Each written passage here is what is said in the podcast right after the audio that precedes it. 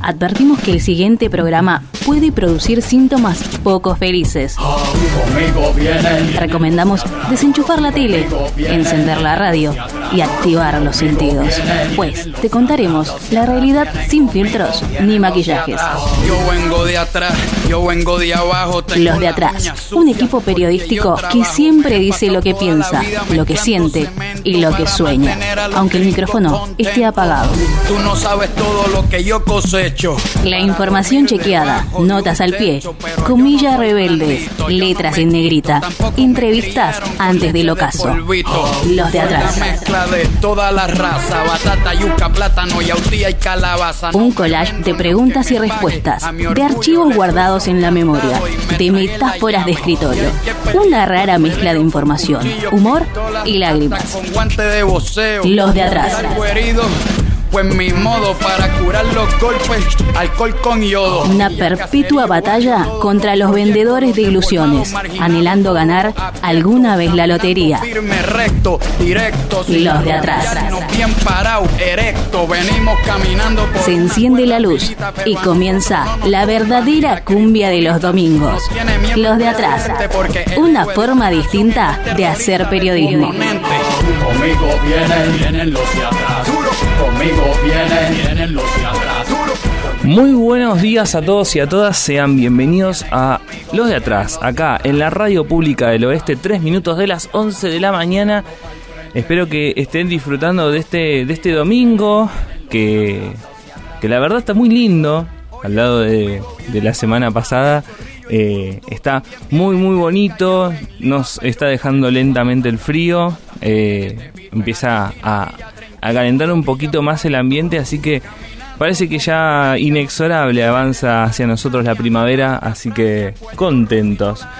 Eh, 15 grados se está haciendo más o menos, eh, fresquito pero acorde a la, a la etapa del año en la que estamos. Bueno, eh, hoy me escuchan nuevamente solo, eh, mis compañeros no, no han podido venir a la mesa, pero bueno, les mando un abrazo enorme a, Nico, a Mauro, a Julia, que bueno, en algún momento se reincorporarán a, este espacio. En el programa del día de hoy vamos a hacer más o menos como la semana pasada, pero con algunas cositas, como siempre, ¿no? Vamos a, obviamente hay audio de frases eh, para repasar lo más importante de la semana. Eh, vamos a hablar de algo que se conmemora mañana, no solamente mañana se conmemora el Día del Maestro, sino que también mañana es una fecha importante, se cumplen 50 años de, eh, del golpe de Estado en Chile. Y traje el tema no solamente para hablar de los 50 años del golpe a Salvador Allende, sino también para entender por qué hoy los discursos que ponen en, en duda o ponen en, en cuestión algo que nosotros ya creíamos dado, bueno, pueden no serlo. Vamos a estar hablando de deporte, obviamente, vamos a estar hablando del, partido que hizo la, selección. eh, el día jueves y bueno, lo que viene también en todo, en todo el asunto, ¿no? Em, así que nada, recuerden nuestras redes sociales, nos encuentran en, en Instagram y en su y en su threads eh, arroba LXS de atrás radio, los, los de atrás radio, pero los con X. Ahí encuentran todo el contenido, todas las eh, todas las entrevistas, todo. También nos pueden seguir en Spotify, que ahí cargamos también las entrevistas eh, que hacemos en el programa. Em, así que nada, la mesa está servida, los, los despido que me permitan acompañarlos en esta hora, que estemos juntos, nos informemos y también pensemos un poco eh, esta, estos días, estas semanas eh, caóticas, frenéticas, eh, en el camino a las elecciones generales del 22 de octubre, eh, para, bueno, ir de a poco. Así que nada, eh, arrancamos con el audio de frases, vamos a repasar lo más importante de esta semana. Alcohol con yodo. Villa Cacería. Los de atrás. Radio Pública del Oeste. 89.3. Un lujo, maravilloso. Agosto fue el peor mes, te diría, de los últimos 25 años de la economía argentina. El peor, ¿eh? A partir de ahí tomamos todas las medidas que anunciamos el domingo compensatorias. Vamos a seguir tomando medidas, pero además empezamos a marcar el camino de lo que viene. También hay cosas en las que el gobierno está en deuda y tiene que pedir perdón. Ah, porque también esas estupideces que dicen sobre cualquier tipo de cambio y las cuentas que hacen, no, muchachos, digamos, Yo soy liberal. Yo creo en el sistema de precios. Entonces, ¿se va a hacer qué? al precio de mercado. ¿Cuánto está hoy el contado con liqui? ¿7.30? Hoy sería a 7.30. El 730 famoso acá tiene el invento que acá consigo 45 mil millones de dólares de Papá Noel.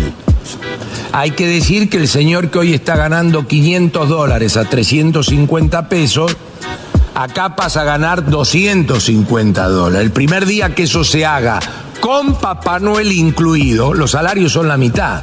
El argumento para votarme a mí es un argumento de dominancia estocástica. Es decir, ¿cuánto es la probabilidad de que yo te cague? 50 y- O sea, cuando vos no sabes nada, ¿cómo es? 50 y 50. O sea, no sabés nada. Bueno, 50 y 50. Si hoy tenés que estar estudiando, tenés finales, dale, anda, rajá, a estudiar. La verdad que Carloto ha sido un personaje bastante siniestro para nuestro país. Porque con ese cariz de abuelita buena, la realidad es que ha justificado al terrorismo. Y Carloto es una gran muestra de la gran hipocresía de la izquierda. La carta abierta de Rodolfo Walsh en el año 77, cuando ya había perdido a su hija Vicky, cuando ya le habían allanado la casa en el Tigre, cuando relata un hecho aberrante como la muerte por empalamiento del negrito Floreal Avellaneda de 15 años, eso hacían los dictadores que defiende Victoria Villarruel, hechos aberrantes que resultan escalofriantes hasta para contarlos. Rodolfo Walsh pudo mirar todo ese horror a su alrededor y dijo, pero hay que buscar las causas verdaderas del golpe y es la miseria planificada para millones. Hay una tarea que es absolutamente indelegable para la militancia. Y es una tarea que requiere una amnistía absoluta. Se acabó la boludez, se acabaron las internas. Para lo único que vale el pataleo es para las medidas sociales. Que hay que ir a buscar a cada compañero que nos fue a votar, porque efectivamente está en peligro la patria y la disolución del Estado argentino es una posibilidad cierta. Lo que importó en la gestión de la provincia de Buenos Aires del minuto cero ahora nunca fue ganar votos, sino ganar derechos. Y tal vez en el camino nos encontramos que cuando se ganan derechos, también se ganan votos, compañeros y compañeras. Hay que mostrar lo que somos, una militancia, dice Juan, humana, peronista, social, transformadora. Muchísimas gracias. Los de atrás. Radio Pública del Oeste. 89.3. Los de atrás. Qué mm, tremendo, ¿no? Eh, gracias a Mauro que siempre nos hace esta joya para, para poder pensar todos juntos, ¿no? Eh, un montón de tela para cortar que a lo largo del programa lo voy a estar haciendo. Eh, las declaraciones de Victoria Villarruel, la candidata a vicepresidenta de Javier Milei. Eh, esta semana, digamos, se puso un poco más en cuestión. A ver, desde que, desde que pasaron las pasos, eh, hablamos eh, de un tango de a tres, ¿no? Eh, los tres tercios, un, una, un baile que están bailando tres o están bailando dos y están dejando a uno afuera, ¿no? Eh, y vamos a vivir en eso, ¿no? Constantemente hasta el 22 de octubre.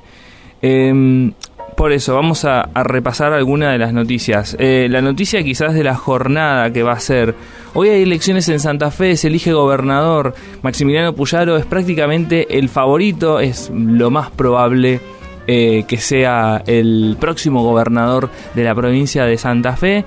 Eh, Juntos por el Cambio está yendo en bloque a la provincia de Santa Fe para eh, subirse a un escenario que de, victoria, porque es eh, muy probable que eh, Maximiliano Puyaro, el ganador de la interna de Unidos por Cambiar Santa Fe, el Frente de Frentes, de la Unión Cívica Radical, el PRO, el socialismo,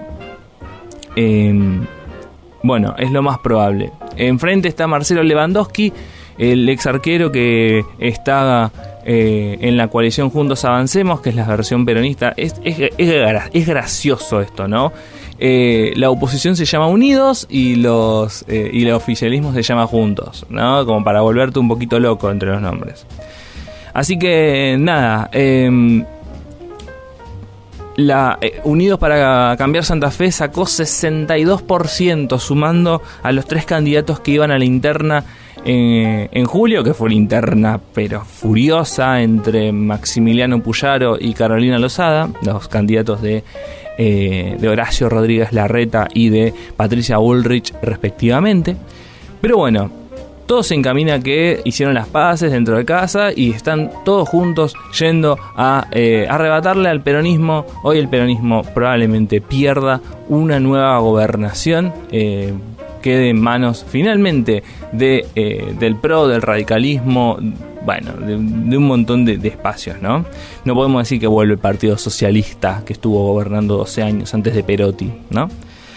Eh, y en Rosario eh, va a haber casi un balotaje porque los candidatos son dos. Pablo Hapkin es el actual intendente, va en un mano a mano con Juan Monteverde que le ganó la interna a, Roberto Zuckerman, el hombre del peronismo, eh, así que acá tenemos también uno interesante.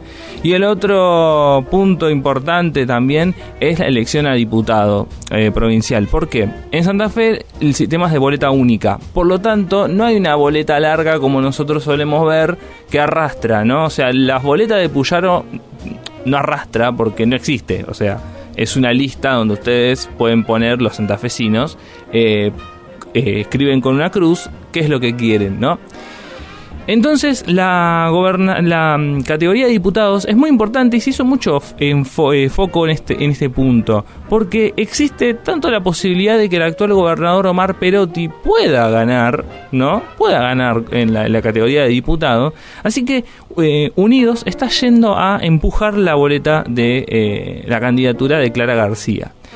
También existe la posibilidad de que Amalia Granata, eh, que hizo una muy buena elección, 180.000 votos en, la última, en las PASO, también se quede con, el primer lugar. ¿Por qué es importante? Porque, em, si no me equivoco, se ponen 28 bancas en juego. Y el que, y el que gana, el primero, tiene mayoría automática, ¿no?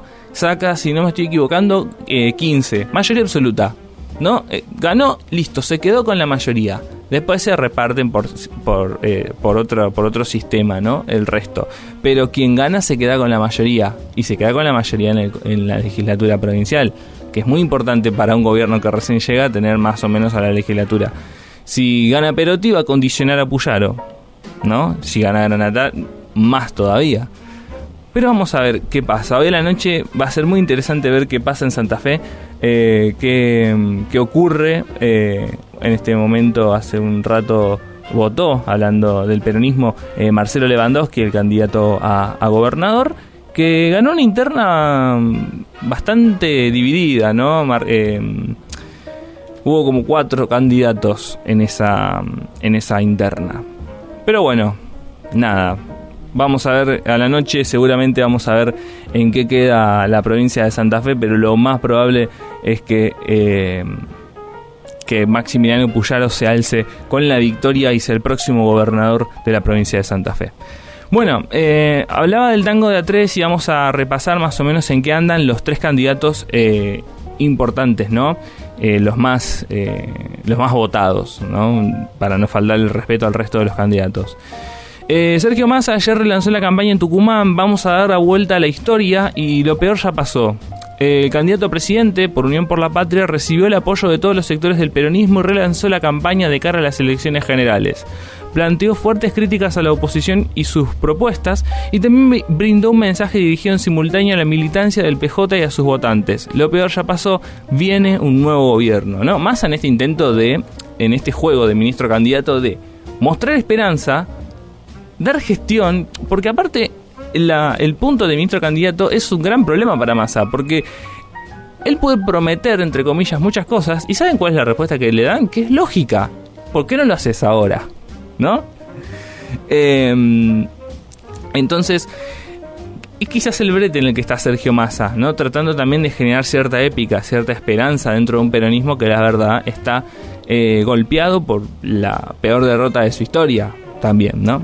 Pero bueno, mantiene la esperanza. En el caso de Patricia Bullrich, eh, digamos, de los tres, el que si me dan a elegir quién quiero ser, no elegiría a ella, evidentemente. El 28% de los votos que obtuvo Juntos por el Cambio, es decir, sumando el 1681 que obtuvo Bullrich y el 1119 de la reta, abren incógnitas. Eh, porque primero, ¿cómo hacemos para que esos apoyos que tiene el jefe de gobierno, ese 11%, eh, algunos dicen el 11% más caro de la historia, eh, vayan para Bullrich, ¿no? Eh, ¿Y cómo hacer para que Bullrich, no yéndose, yéndose tan al centro, se le escapen votos por, por derecha, o sea, a ley? O sea, a Bullrich le toca el lugar incómodo de estar en el medio. ¿no? Y, o sea, si se ablanda, se le van por izquierda. Si se endurece, eh, si, perdón, si se ablanda, se le van por derecha. Y si se endurece, se le van por izquierda. Por eso eh, puso a Carlos Melconian como su referente económico, el ministro de Economía en caso de que ella gane. Para muchos un gran acierto. Y sí, es un gran acierto, pero también entiendo yo que es una manifestación de una extrema debilidad. ¿No? Un reconocimiento de una extrema debilidad. ¿No? Em, entonces, eh, nada. Y también en Juntos por el Cambio está este esta bronca quizás que hay dentro del espacio por eh, Mauricio Macri, que abiertamente está, digamos, haciendo un apoyo o una simpatía a Javier Milei y deja en Pampa de Vía a Patricia, ¿no? Hay, Massa dijo en una entrevista en la TV pública después del partido de Argentina que Macri apuesta a hacer volar juntos por el cambio el mismo 22 de octubre. Veremos. En el caso de Javier Milei, esta semana eh, la, su bandera más importante, la dolarización, eh, empezó a ser muy cuestionada por muchos de sus, eh, por algunos de sus economistas y por otros, ¿no? estaba leyendo en Infobae una nota de Palo, de Palo Wende, en donde los banqueros de Wall Street, recordemos que Darío Epstein y, Julio, y Juan Napoli, referentes del equipo económico están en Estados Unidos hablando con banqueros como para que tengan una idea de qué es lo que de qué es lo que quiere hacer Milei. Y los banqueros de Wall Street le dejaron un mensaje sugestivo. Para la Argentina no hay un dólar. Así de, así de copados, ¿eh? No hay un dólar. El mercado sigue con mucha cautela los acontecimientos políticos y, se prepara para la posibilidad de la victoria de un del libertario. Massa se juega todo mantener el dólar bajo control, pero esperan fuertes presiones en octubre. Crece el temor de una salida descontrolada de la actual eh, crisis, ¿no? Em, que esto, a ver, tiene que ver también con el fallo que el, eh, viernes eh, la justicia estadounidense hizo contra el país, condenando al país a pagar 16 mil millones de dólares a un fondo buitre que compró el juicio por la expropiación de IPF y, em, y complica aún más las, las finanzas del gobierno. Em, pero volvamos a mi ley. la dolarización es un espejismo, muchos economistas lo, aclaran, dicen que em, la propuesta eh, está lejos de ser una panacea y podría generar múltiples dificultades para el desempeño inmediato y futuro del país. Eh, se refiere al funcionamiento de este esquema como algo eternamente inapropiado para las características de una economía compleja y muy poco correlacionada con el ciclo macroeconómico estadounidense como la Argentina. ¿No? La gran pregunta es si Javier Milei va a abandonar la bandera que quizás le hizo ganar las PASO, ¿no? La dolarización. ¿Cómo le impactaría a Javier Milei decir, che, miren, eh, la dolarización no la voy a hacer? No, no, no en este mandato, en el otro, no la voy a, no, la, no se puede hacer. Porque no hay plata, porque... ¿No? Em, empezar a alejar la idea de la dolarización. ¿Cómo le va a impactar a, a Javier Milei? preguntas que dejó en el aire. Bueno, 20 em, minutos de las 11 de la mañana vamos con un tema nuevito, recién salió del horno de Woz y de Residente, Problema Cabrón. Qué lindo, qué lindo nombre. Eh, y después seguimos con más de los de atrás.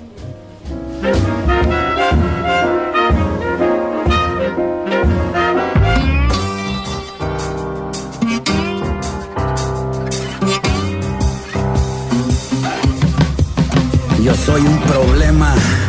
Desde que nací yo soy un problema. Conmigo están en el horno. Si el diablo me toca se quema. Soy un problema. Un problema que se descontrola. Juego a la ruleta rusa con dos balas en la pistola. Soy un problema, un problema desde la edad temprana. A los 10 años me encerraron en un cuarto sin ventana por 20 semanas. Soy un problema, un problema sin resolver. Mi cabeza es como una boca sin lengua, nadie la puede entender. Soy un problema, el problema más grande de este recinto porque tengo pareja pero me enamoro todos los días de alguien distinto. Soy un problema,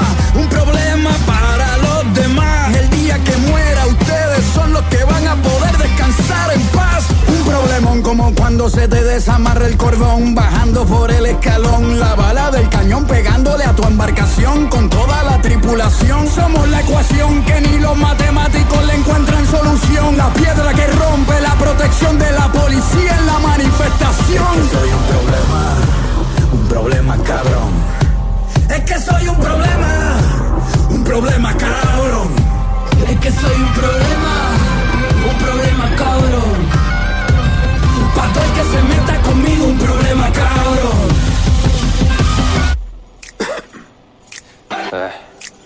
Yo soy un problema difícil de lidiar. Uno de esos problemas que no vas a olvidar. No sé qué me espera y no sé de esperar, pero engaño a todos en este lugar. Tengo el diablo en la cama, dice que me aman, pellizca mi alma y la quieres comprar. Es que somos un problema y eso no te cierra. Un problema grande, de esos que te aterran. Porque con palabras ganamos mil guerras, mostramos la vara y enseguida tiemblan. Los hicimos sudar sin cantarle mierda y nuestra gente salta hasta arrancar la tierra. Mucho tiburón, pero en la pecera como un rolling stone sin la lengua afuera. Y yo que en cada trago agrando el problema y vuelvo carnaval una noche cualquiera. Yo soy un peligro, calle sin salida. Nunca fui normal, pa' encarar la para romper la monotonía y que nuestros días no sean tan iguales para que los males tomen otra vía. Quiero que la vida le gane a los planes, por eso planeo y extiendo las alas y no me mareo. Si vienen las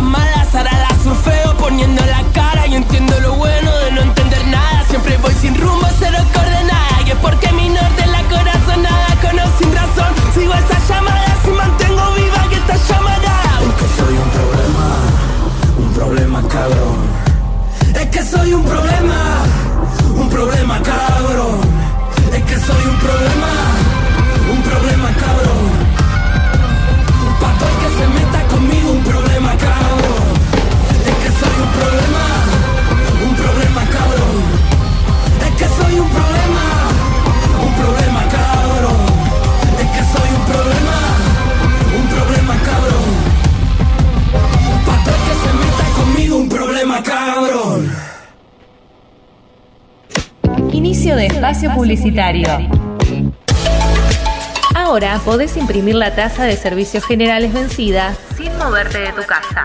Ingresá a www.mitusaingo.gov.ar y hace clic en el icono Pago tasas. Luego, impresión de tasas por servicios generales. También podés enviar un correo al área de ventanilla única simplificada a la dirección ventanillaúnica@mitusaingó.gov.ar indicando el número de partida. Gobierno Municipal de Ituzaingó.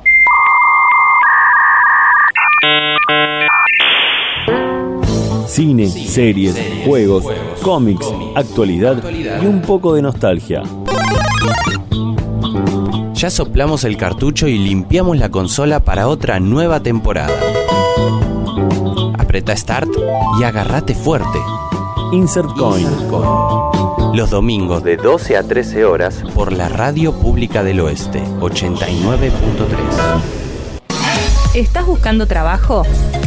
A través de nuestros programas de empleo y formación profesional, te acompañamos para potenciar tus habilidades. Además, por medio de nuestro servicio de intermediación laboral, te conectamos con empresas locales. Más herramientas para que Ituzaingó sea un lugar para vivir, estudiar y trabajar. Conoce más en nuestra web miituzaingó.gov.ar. Ituzaingó es empleo. Gobierno Municipal de Ituzaingó. Fin de espacio publicitario. A donde vayas, Vamos con vos.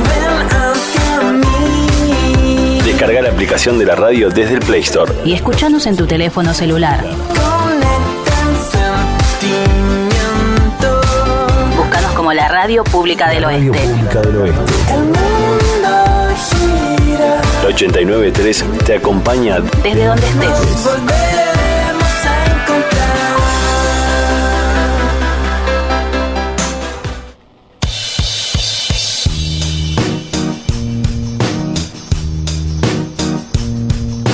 El arte no es realidad. Es una mentira que nos hace darnos cuenta de la realidad. Al menos de una realidad que somos capaces de comprender.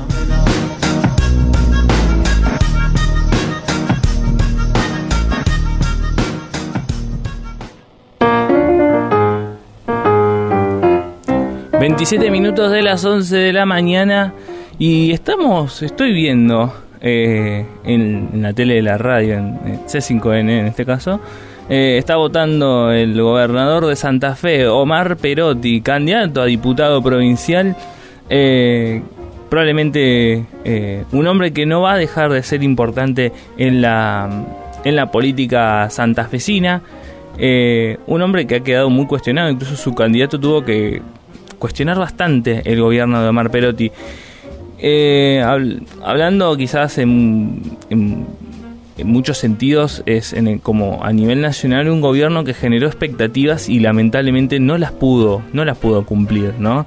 Eh, Santa Fe sigue siendo una provincia que está en el, en el ojo de la tormenta por la cuestión Rosario, por la cuestión eh, narcotráfico, por la cuestión sicariato. Y eh, el próximo gobierno tiene el desafío de eh, trabajar eh, ese asunto, ¿no?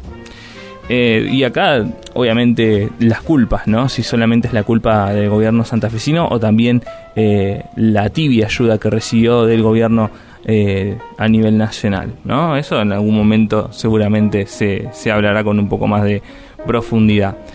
Bueno, mañana es 11 de septiembre, eh, aparte del Día del Maestro, para los que se suman, eh, también es el 50 aniversario de la, eh, del golpe de Estado contra Salvador Allende en Chile. Una fecha muy importante para, para nuestra América, para nuestra América Latina, se cumple medio siglo. Y antes de, de ir con, con un audio para hacer una explicación de, de qué es, de qué pasó contarles un poco lo que se vive en Chile, ¿no? Eh, porque obviamente es el equivalente chileno a nuestro 24 de marzo. Y, y en los medios chilenos hay una cuestión que es revisar la, el gobierno de la Unidad Popular, que es el gobierno de Salvador Allende, que fue de 1970 a 1973, ¿no? Eh, y quizás la, la dictadura pinochetista, que duró del 73 al 89, duró 16 años, no fue, o sea, no es que no fue puesta en cuestión, pero no al nivel en nu- nuestro país. Hay que entender que eh, lo que hizo Victoria Villarroel esta semana, eh, que no es nuevo, no es la primera vez que lo hace, pero ahora es la candidata a vicepresidenta del hombre del candidato más votado. O sea, yo creo que eso te da una relevancia un poco mayor. Eh, de una mujer que reivindica, que lo escuchamos en el audio de frases, eh, criticó muy duramente a, Estela, a Estela de Carlotto, que, a ver, en mi opinión personal y creo que la opinión de muchos también, eh, es un ícono de, de los derechos humanos. Es una persona que merece todo el respeto eh, de, de la sociedad, ¿no? Una, una mujer que, que estuvo buscando a su hija primero y después a su nieto, como tantas, ¿no? Otra vez la discusión de los 30.000 desaparecidos que ya a esta altura uno ya no quiere ni darla porque eh, quizás cansa explicar de que los 30.000 no es un número exacto, sino que es la evidencia acabada de que el plan sistemático de la dictadura fue, la, fue tan brutal que no sabemos cuánta gente eh, está desaparecida. ¿no? Pero bueno, an- eh, toca en esa fibra sensible. Ahora, en otros países esa fibra sensible mm, no es tan sensible. ¿No? Ahora vamos a analizarlo, pero primero vamos con un audio para explicar más o menos qué pasó el 11 de septiembre de 1973. En 1970, Salvador Allende, en su cuarta postulación, accedió a la presidencia de Chile, apoyado por una agrupación de partidos de izquierda, la Unidad Popular. Inició entonces una experiencia difícil y única, llevar al país a transitar por una vía democrática hacia el socialismo. Una vez en el gobierno, amplió el volumen de tierras expropiadas, inició la socialización de importantes empresas, hasta entonces en manos privadas, y concretó la nacionalización del cobre, sin pago de indemnizaciones a las empresas norteamericanas, lo cual significó el enfrentamiento con los Estados Unidos, quienes a partir de ese momento apoyaron abiertamente a los grupos opositores al gobierno socialista. La naturaleza radical del programa de gobierno despertó una frontal oposición, tanto en el interior del país como a nivel internacional. En medio de un contexto en que aún primaba la política de Guerra Fría, el gobierno norteamericano decidió utilizar todas las armas necesarias con el objetivo final de derrocar al gobierno chileno. El 11 de septiembre de 1973, el gobierno fue derrocado por un golpe de Estado encabezado por el general Augusto Pinochet. Luego de conformarse una junta militar, esta emitió un primer comunicado solicitando al presidente la entrega inmediata de su cargo a las Fuerzas Armadas y Carabineros de Chile. Allende resistió junto a sus más leales colaboradores en el Palacio de la Moneda y advirtió a sus cercanos que moriría en el lugar donde lo había puesto el pueblo como presidente de Chile. Antes de ser bombardeada la casa de gobierno, dirigió sus últimas palabras. Yo no voy a renunciar. Colocado en un tránsito histórico, pagaré con mi vida la lealtad del pueblo. Y a las 2 de la tarde, antes de que los militares entraran al palacio, Salvador Allende se suicidó.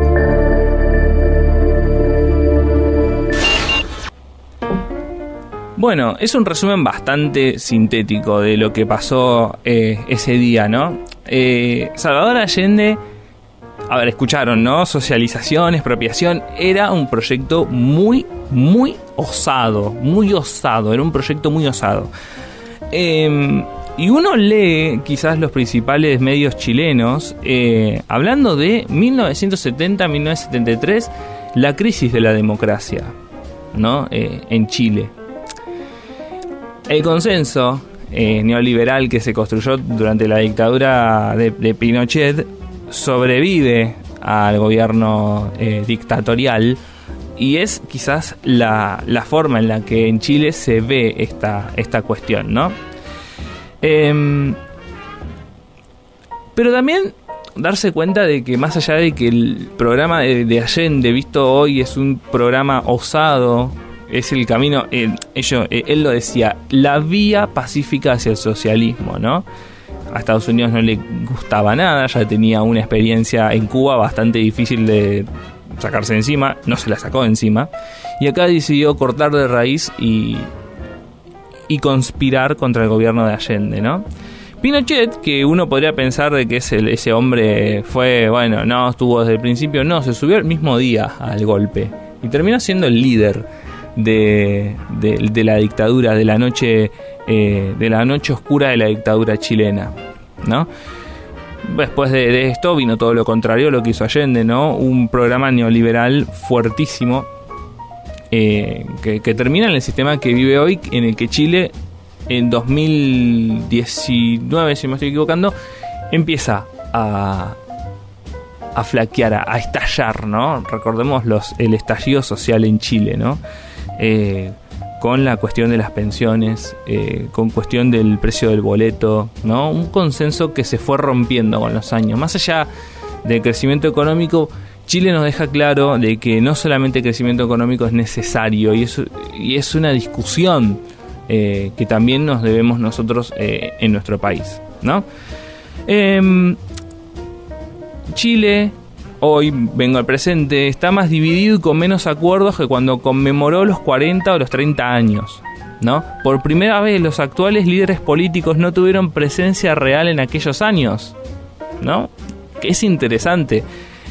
Las personas que vivieron eh, la dictadura eh, en los principales países latinoamericanos eh, ya son mayores, ya se están yendo, ¿no? Muchos no vivimos la, la, oscura noche de, de la dictadura. Entonces, tomamos a la democracia como algo dado.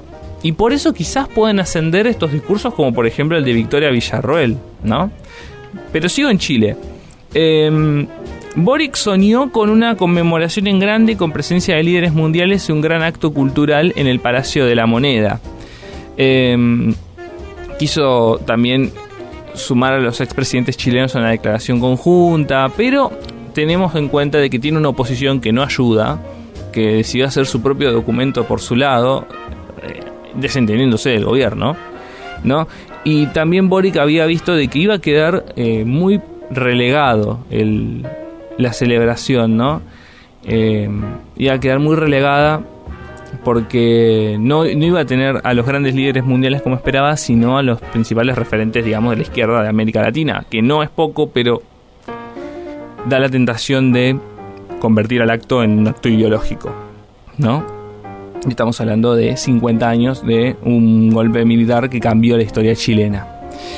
Eh, por esa razón y por otras, eh, a 50 años del golpe las cosas son distintas, las cosas son, eh, se piensan de una manera distinta. Tenemos a, eh, a, ay se me fue el nombre, pero José Antonio Cast, ahí está, una fuerza abiertamente pinochetista, o sea, ya estamos ahí, una fuerza que reivindica los años del golpe, que empuja a discutir el gobierno de la Unidad Popular y de decir, bueno, a ver, el golpe un poco lo pedía la, la, gente, ¿no? Eh, y, como, y no voy a opinar porque no, no voy a hacer una opinión sobre algo que, digamos, no me corresponde, pero ahí entendemos lo importante de la memoria, la verdad y la justicia y entender los procesos políticos. Que quizás Villarroel se, se sube, Victoria Villarroel se sube a esto. Tenemos un relato oficial donde hablamos muchísimo de el terrorismo de Estado, del plan sistemático que ejerció la dictadura, el plan Cóndor, hablamos muchísimo de eso. Pero al dejar bajo la alfombra la cuestión del terrorismo de las organizaciones guerrilleras, ese vacío es llenado por eh, dirigentes como Villarroel que eh, insisten desde ese punto de decir, bueno, hay que revisar esta, este punto de la historia, ¿no? Eh, memoria, verdad y justicia, siempre. Mañana se cumplen 50 años del golpe en Chile y hay que recordar siempre que la democracia es algo con lo que vivimos y la tenemos que cuidar, la tenemos que defender, porque a pesar de que hoy pensemos de que es algo dado, no lo es. Así que nada, eh, en el próximo bloque vamos con deportes, vamos a, vamos a bajar un, toque, vamos a, relajar un poco. Vamos con un tema de Víctor Jara, uno de los desaparecidos ¿no? de la dictadura chilena. Eh, recordemos que uno de los centros clandestinos, bueno, clandestinos, clandestinos no porque es enorme, ¿no? Pero uno de los lugares donde eh, secuestraron y llevaron y asesinaron a un montón de gente en Chile es el Estadio Nacional, ¿no? Y, uno de, y una de sus víctimas es el, el cantante Víctor Jara. Así que les dejo con este tema de él, de este cantante, el derecho de vivir en paz y después seguimos con más de los de atrás.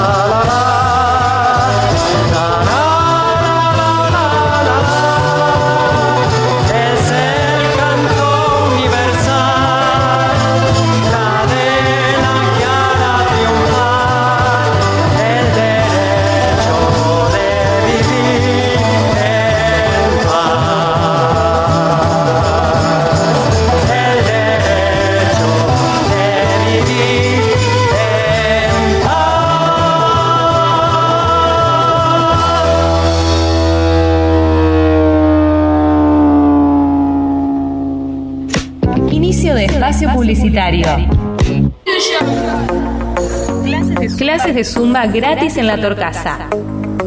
La Dirección de Deportes del Gobierno Municipal de Ituzaingó te invita a participar de las clases gratis de Zumba. Comunicate al 4621-9622. Gobierno Municipal de Ituzaingó.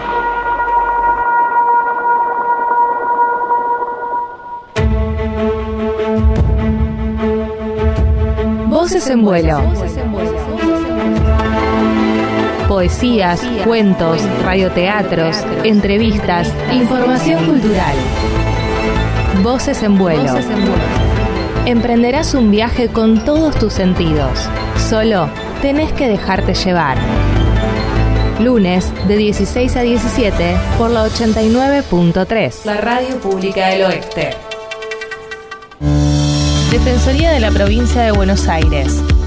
Nueva dirección Manuel Belgrano 21991. Entre Rati y Pirán. Teléfono 4621-4867 o 4458-2863.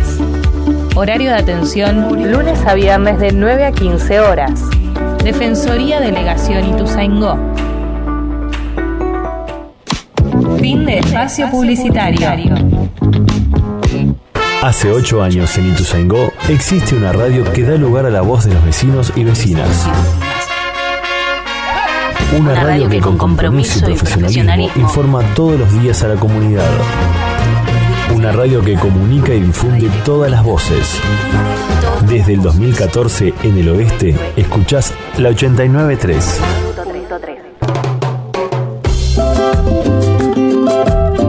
Inteligencia persigue a los políticos argentinos, pero ellos son más rápidos. Los de atrás, sembrando el pánico en los poderosos. En los poderosos.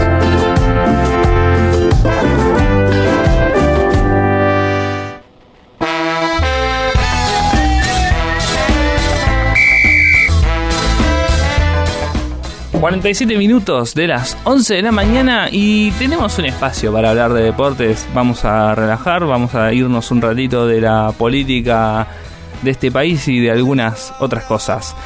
Hoy obviamente no hay este fecha por los partidos de eliminatorias de la eh, del Mundial 2026. Ya estamos hablando del Mundial 2026, gente. Yo la verdad es increíble cómo cómo pasa el tiempo, ¿no? Bueno, la selección argentina arrancó su, su camino eh, en, la, en las eliminatorias. Eliminatorias, eliminatorias perdón, que, va a ser, que van a ser obviamente bastante reñidas. Recordemos, para quien no sepa, de que desde el Mundial 2006 el campeón del mundo tiene que pasar otra vez por las eliminatorias. Algo que quizás uno dice, che, bueno, está bien. Eh, me parece que sería más meritorio que el campeón del mundo no pase por las eliminatorias después, ¿no? Pero bueno, eh, quizás también así se mantiene en, en buen estado, ¿no? Más para la selección argentina que está en ese camino a, de transición, ¿no? En ese camino de transición en donde ya eh, Lionel Messi eh, va a dejar de ser quizás el, el, el eje de gravitación de esa, de esa selección, ¿no? Pero no hablemos de eso porque todavía falta. El día jueves en el Monumental, eh, quizás para lo que no esperábamos, ¿no? Argentina le ganó por, por una menor diferencia de goles a, Ecuador de la que podríamos esperar, ¿no? 1 a 0 con gol de tiro libre de Lionel Messi al, eh, a los 78 minutos. Es un partido bastante trabado, hay que decirlo. Eh, pero bueno, victoria de la selección argentina.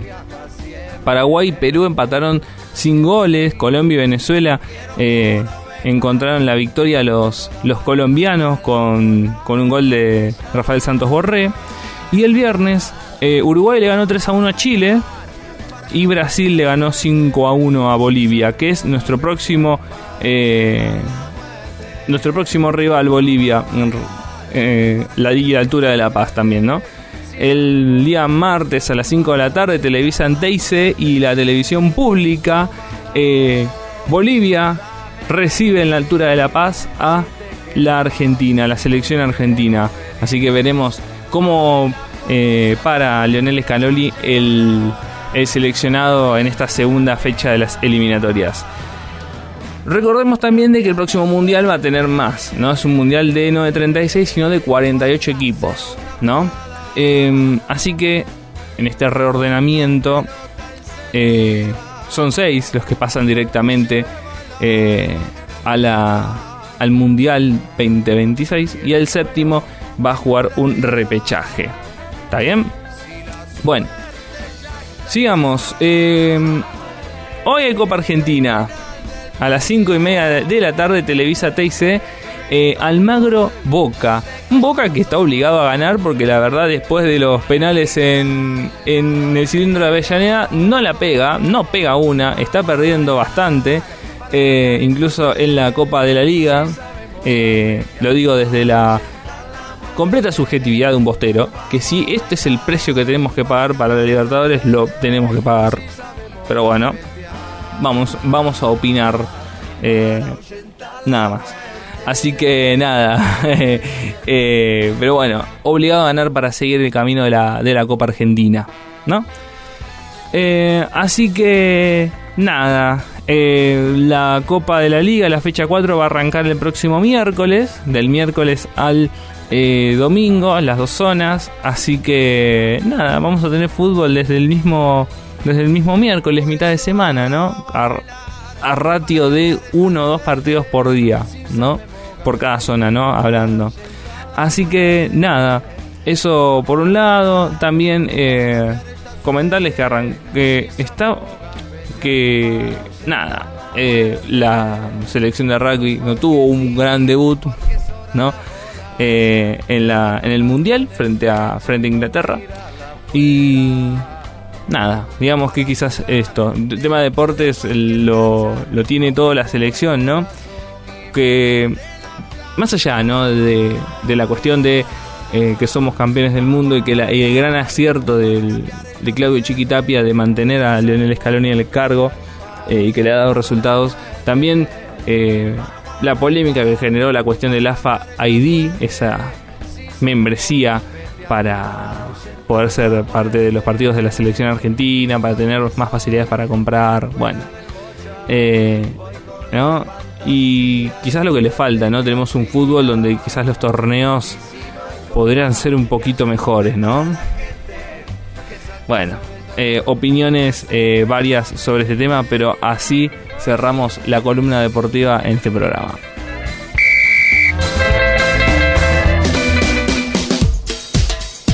Ladran, Sancho. Señal que cabalgamos. Los de atrás. Un puñal en el corazón de los poderosos.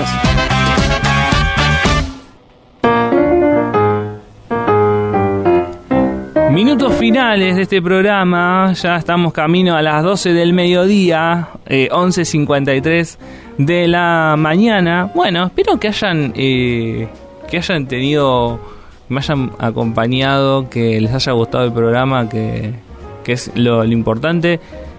Ruego, esperemos, eh, más que nada porque los extraño, que mis compañeros ya el próximo domingo eh, estén, estén conmigo.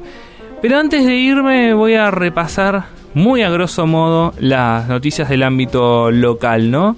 Eh, recordemos que se conoció el escrutinio definitivo eh, de, las de las PASO y digamos que no se modificó en mucho.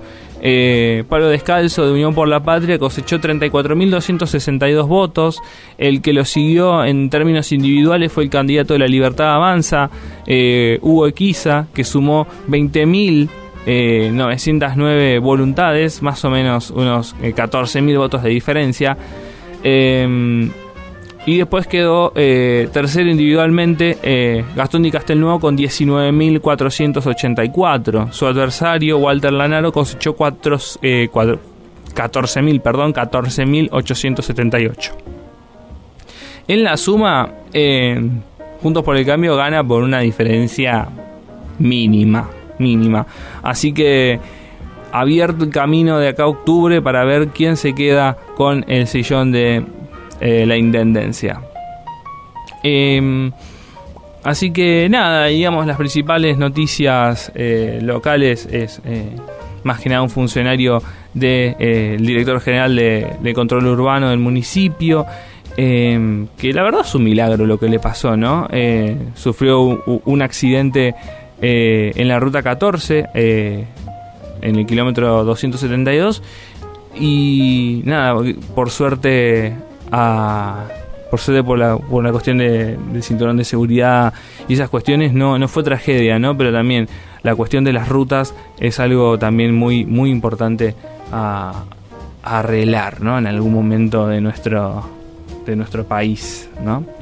Así que nada, eso, agradecer a, al operador, a nuestro operador, Lisandro Pisana, que hace siempre eh, del programa una, una maravilla.